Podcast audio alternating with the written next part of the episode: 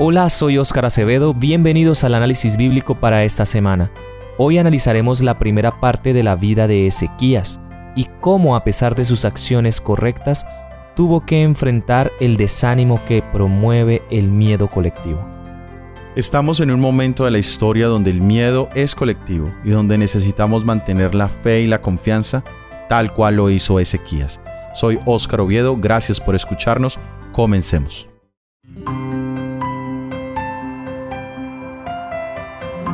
Leamos en el segundo libro de Reyes capítulo 18, versículos del 1 al 7.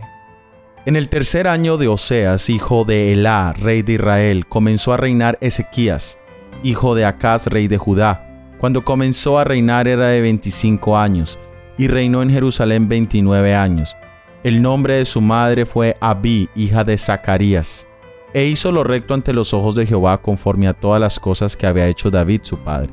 Él quitó los lugares altos, y quebró las imágenes y cortó los símbolos de acera e hizo pedazo la serpiente de bronce que había hecho Moisés, porque hasta entonces le quemaban incienso los hijos de Israel, y la llamó Neustán.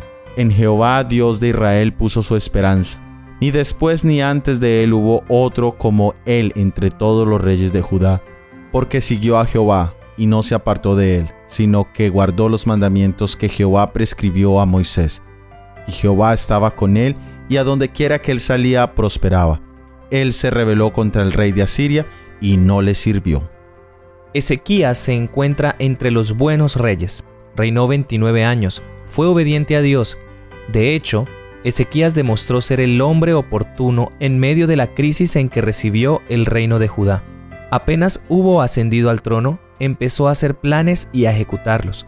Primero dedicó su atención a restaurar los servicios del templo durante tanto tiempo descuidados, y para esta obra solicitó fervorosamente la cooperación de un grupo de sacerdotes y levitas que habían permanecido fieles a su sagrada vocación. Confiando en el apoyo leal, les habló francamente de su deseo de iniciar inmediatamente reformas abarcantes. El padre de Ezequías, Acaz, fue un rey malo. Reinó por 16 años, la palabra de Dios nos dice que fue desobediente a Dios, hizo altares a los Baales, sufrió varias derrotas en manos de los sirios, edomitas y asirios. Ezequías fue padre de Manasés, registrado como el rey más malo. Reinó durante 51 años. Empezó a reinar a los 12 años y se desvió de las cosas buenas que su padre Ezequías había establecido levantó ídolos en Judá y en consecuencia Dios levantó a los asirios contra él, quienes lo encarcelaron. Bajo esta situación Manasés se arrepintió y regresó a Dios. Cuando regresó a Judá mandó a quitar todos los ídolos y ordenó que el pueblo adorara a Jehová. Sin embargo, el daño que había causado antes era grande, y el pueblo continuó en la idolatría. No siempre nuestro pasado determina nuestro futuro. Las malas acciones de Acaz no determinaron el reinado de Ezequías, ni las buenas acciones de Ezequías determinaron las malas acciones de Manasés. Cada uno de nosotros forjamos nuestro futuro con las decisiones que tomamos en el presente. Es irresponsable el culpar a nuestro pasado de las decisiones que tomamos. Es decir, si yo practico un vicio y mi razonamiento es que, como mis padres lo practicaban, por eso yo lo hago o yo maltrato a mi esposa e hijos porque mis padres me maltrataron a mí, etcétera, etcétera. Y de hecho vivimos en una sociedad que promueve la irresponsabilidad al excusar actos terribles con base en el pasado de los individuos. El pasado solo nos sirve para entender de dónde pudieron aprenderse ciertos comportamientos, pero nunca para excusarlos de su propia responsabilidad. La Biblia nos enseña a ser responsables de nuestras vidas, a no buscar culpables en otras personas o circunstancias. La fe de mis padres nunca será mi fe, a menos que yo aprenda de sus decisiones y tome mis propias decisiones sabiamente. Leamos en el segundo libro de Reyes capítulo 18 versículos 28 al 35. Entonces el Rapsacés se puso en pie y clamó a gran voz en lengua de Judá, y habló diciendo, Oíd la palabra del gran rey, el rey de Asiria. Así ha dicho el rey, no os engañe Ezequías, porque no os podrá librar de mi mano. Y no os haga Ezequías confiar en Jehová diciendo, ciertamente nos librará Jehová, y esa ciudad no será entregada en manos del rey de Asiria. No escuchéis a Ezequías, porque así dice el rey de Asiria, haced conmigo paz, y salid a mí, y coma cada uno de su vid y de su higuera, y beba cada uno de sus aguas de su pozo, hasta que yo venga, y os lleve a una tierra como la vuestra, tierra de grano y de vino, tierra de pan y de viñas, tierra de olivas, de aceite y de miel, y viviréis y no moriréis. No oigáis a Ezequías, porque os engaña cuando dice Jehová nos librará. ¿Acaso alguno de los dioses de las naciones ha librado su tierra de la mano del rey de Asiria? ¿Dónde está el dios de Amat y de Arfat? ¿Dónde está el dios de Sefarbaín, de Ena y de Iva? ¿Pudieron estos librar a Samaria de mi mano? ¿Qué Dios de todos los dioses de estas tierras ha librado su tierra de mi mano, para que Jehová libre de mi mano a Jerusalén? Pero el pueblo calló y no respondió palabra, porque había mandamiento del rey, el cual había dicho, no respondáis. Entonces Eliaquín, hijo de Hilcías, mayordomo, y Sebna, escriba, y Joá, hijo de Asaf, canciller, vinieron a Ezequías, rasgados sus vestidos, y le contaron las palabras de Rapsacés. Habían transcurrido 14 años del reinado de Ezequías, cuando el rey de Asiria, Sanaquerib, subió a tomar las ciudades del reino de Judá. De hecho, los asirios que habían escuchado el mensaje del profeta Jonás, ahora se habían arrepentido de su arrepentimiento hacia Dios y envalentonados por sus éxitos, desafiaban ahora los propósitos de Dios. Ezequías había pagado un impuesto muy alto al rey de Asiria para evitar la guerra, pero el rey de Asiria tomó el dinero y siguió buscando razones para entrar en un conflicto con el rey de Judá. Esta vez el rey de Asiria envió a tres de sus generales, a Tartán, a Rabsaris y a Rabsaces. Este último era el vocero principal quien buscaba provocar una confrontación. Pero al ver que Ezequías no quería esto, los tres generales asirios empezaron a dirigirse al pueblo con palabras que los desanimaron de su fe en Dios y de su confianza en el rey Ezequías. En el comunicado del rey de Asiria había un mensaje claro. Decía, confíen en el gran rey, el rey de Asiria, y desconfíen de Jehová. Rapsacés buscaba convencerlos de que era mejor rendirse al rey de Asiria que los beneficios serían considerables y que las desventajas de no aceptar este ofrecimiento serían tener que comer sus propios excrementos. Pero, ¿podría ser confiable el rey de Asiria, quien acababa de romper un acuerdo de paz con el mismo rey de Judá, Ezequías? Además, las promesas eran huecas, no tenían realmente mucha validez. Ahora, si miramos los argumentos que presentó Rapsaces, eran los siguientes que Jehová los había abandonado porque se habían quitado los altares a los dioses paganos. Segundo, que Dios había dado la orden directamente al rey de Asiria para que destruyera el reino de Judá, Jerusalén.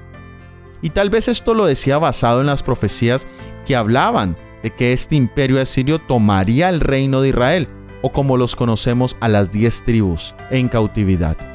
Y por último, la comparación de Jehová con los dioses de las naciones, a las cuales los asirios ya habían conquistado. Los judíos consideran hasta el día de hoy que Rapsacés era de origen judío, pero que había apostatado de su fe. Esto explicaría el hecho de que él se dirigió al pueblo de Judá en su propio idioma.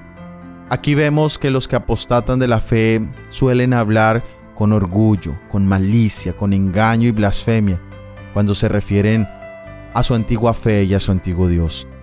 Tanto las promesas como los argumentos de Rapsacés eran lo que hoy llamamos fake news o desinformación. Cada una de esas cosas tenía algo de verdad, pero también tenía grandes partes de mentira. Y hoy es lo mismo. ¿Cómo podemos distinguir qué es verdad de lo que es falso? La verdad que la única manera es escudriñando, estudiando a profundidad la palabra de Dios, no creyendo todo lo que se nos dice, a menos que nosotros mismos lo hayamos investigado. Por ejemplo, en este mismo momento estamos en una crisis mundial. no solo por la pandemia del coronavirus, sino por la desinformación al respecto. Pero algo sí es cierto. Por más de 150 años hemos tenido un mensaje de salud y vida que es completo. Me gustaría leer de el libro Testimonios sobre dieta y alimentos, escrito en el año 1903. Y dice, al alimentarse de carne, los fluidos y las carnes de estos animales enfermos pasan directamente a la sangre y al sistema circulatorio del cuerpo humano para convertirse en fluidos y carnes del mismo. Si la persona tiene ya sangre impura, esta se empeora por el consumo de la carne de esos animales. El peligro de contraer una enfermedad aumenta 10 veces al comer carne. Luego, cuando se expone a cambios en una atmósfera enfermiza, estos se sienten con mayor intensidad. Y también cuando estamos expuestos a epidemias presentes y enfermedades contagiosas, el sistema no está en condiciones de resistir la enfermedad. Es decir, que ante esta epidemia y las futuras que vendrán, debemos cuidar nuestro cuerpo de una manera completa. El lavarnos las manos, el aislarnos, pueden prevenir el contagio, pero en caso de contagio no serán nunca la solución, ni lo serán para las múltiples enfermedades que se encuentran presentes en nuestro mundo hoy en día.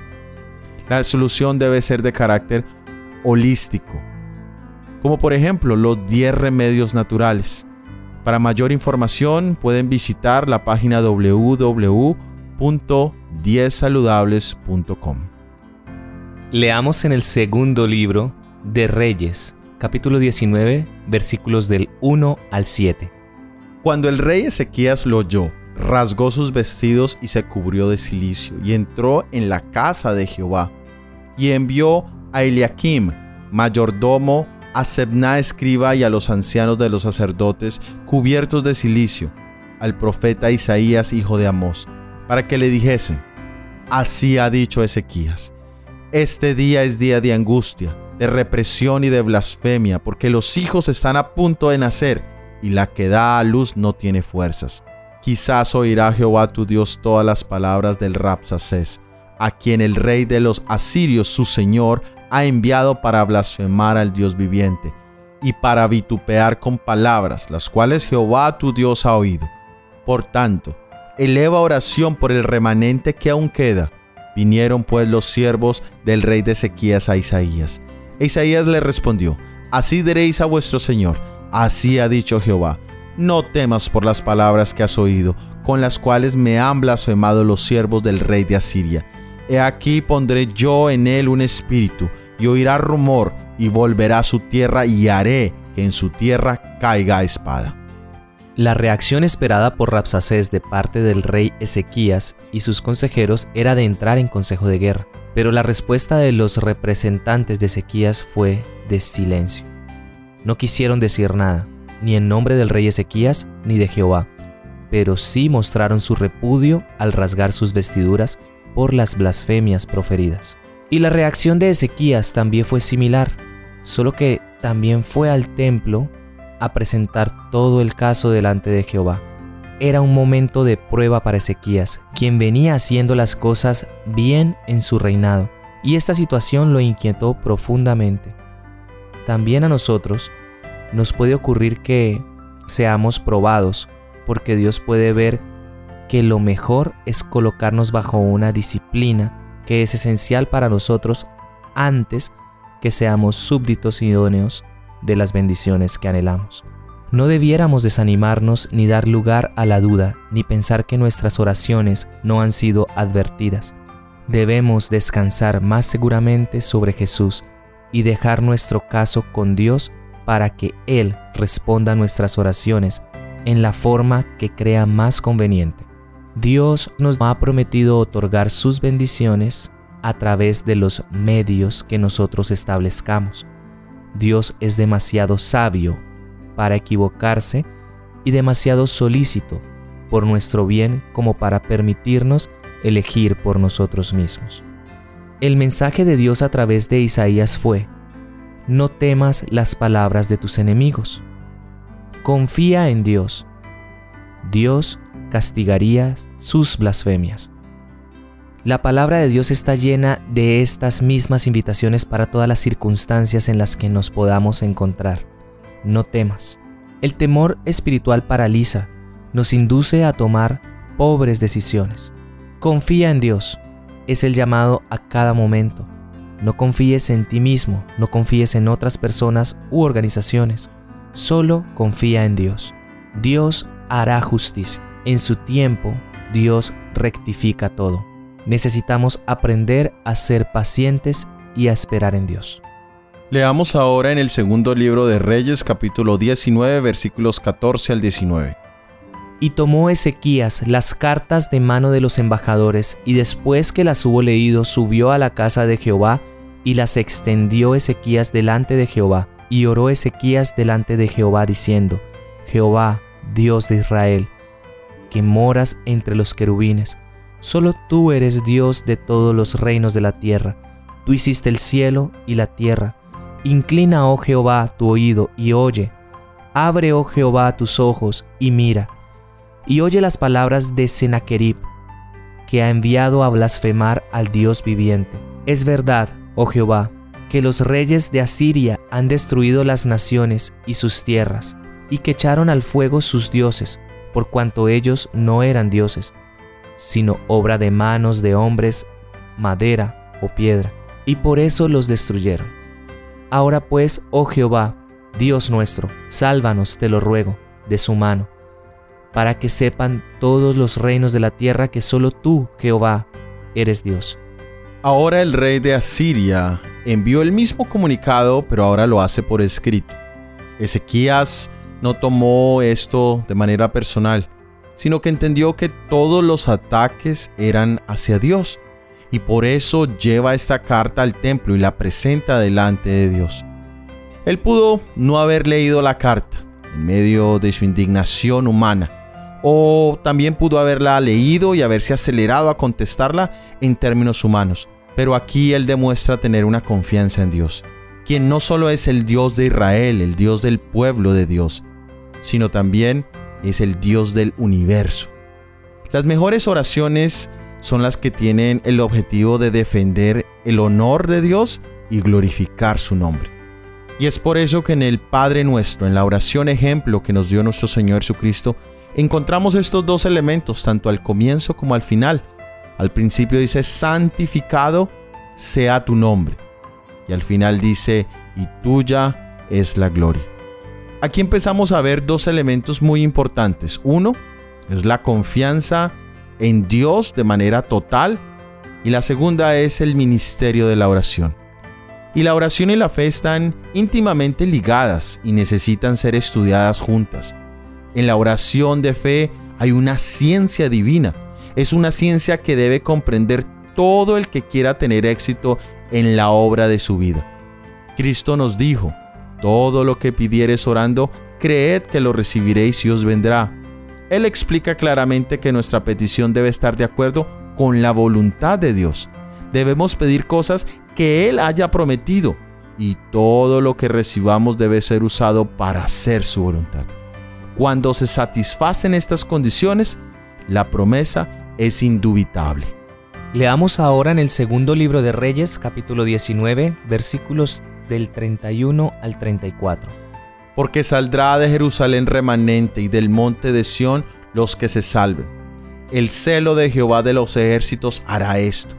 Por tanto, así dice Jehová acerca del rey de Asiria. No entrará en esta ciudad, ni echará saeta en ella, ni vendrá delante de ella con escudo, ni levantará contra ella baluarte. Por el mismo camino que vino volverá, y no entrará en esta ciudad, dice Jehová, porque yo ampararé esta ciudad para salvarla por amor a mí mismo y por amor a David mi siervo. La súplica de Ezequías en favor de Judá y del honor de su gobernante supremo armonizaba con el propósito de Dios, y el Señor iba a manifestar especialmente su favor cuando en tiempos de guerra o de presión por algún ejército, los príncipes de Israel entrasen en la casa de oración para rogar que se los librase. Se esperaba un encierro total de la ciudad tal cual muchos lugares en este momento lo están experimentando. Pero Dios dijo que eso no sería el caso de Judá. La marcha de los asirios hacia Jerusalén se iba a detener. Dios contestaría la oración de Ezequías por, primero, amor a su propio nombre. Él había prometido y jurado por sí mismo que este pueblo sería bendición al mundo. Y segundo, por amor a David, a quien le prometió que el Mesías sería su descendiente. Las victorias de la Iglesia hoy en día están garantizadas por el nombre de Dios y por el pacto hecho con su Iglesia. No dependen de nuestras acciones, porque de esa manera nunca se cumplirán. Leamos en el segundo libro de Reyes capítulo 19 versículos 35 al 37. Y aconteció que aquella misma noche salió el ángel de Jehová y mató en el campamento de los sirios a ciento ochenta y cinco mil y cuando se levantaron por la mañana, he aquí que todo era cuerpos de muertos. Entonces Sennacherib, rey de Asiria, se fue y volvió a Nínive, donde se quedó. Y aconteció que mientras él adoraba en el templo de Nisroch, su dios, Adramelech y Sarecer, sus hijos, lo hirieron a espada y huyeron a tierra de Ararat, y reinó en su lugar Esar Adón, su hijo. Esa misma noche se produjo la liberación del pueblo de Dios. La palabra de Dios dice que el ángel mató todo valiente y esforzado y a los jefes y capitanes en el campo del rey de Asiria. La historia también nos dice que pronto llegaron a Sennacherib, que estaba todavía guardando en el camino de Judá a Egipto, las noticias referentes a este terrible castigo del ejército que había sido enviado a tomar a Jerusalén. Sobrecogido del temor, el rey asirio apresuró su partida y volviéndose por tanto con vergüenza de rostro a su tierra. Pero no habría de reinar mucho más tiempo allí. De acuerdo con la profecía de Isaías, se acercaba a su fin repentino. Y sí, fue asesinado por los de su propia casa. Y reinó en su lugar Esar Adón, que era uno de sus hijos. Para terminar, meditemos en lo siguiente. Jehová había prevalecido contra el orgulloso asirio. El honor de Jehová había quedado vindicado en ojos de las naciones circundantes. En Jerusalén, el corazón del pueblo se llenó de santo gozo.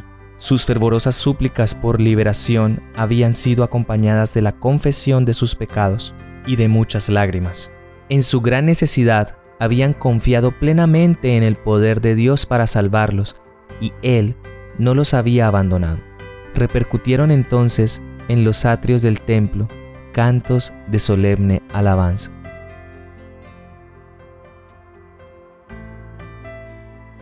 Gracias por haber escuchado nuestro episodio del análisis bíblico para esta semana.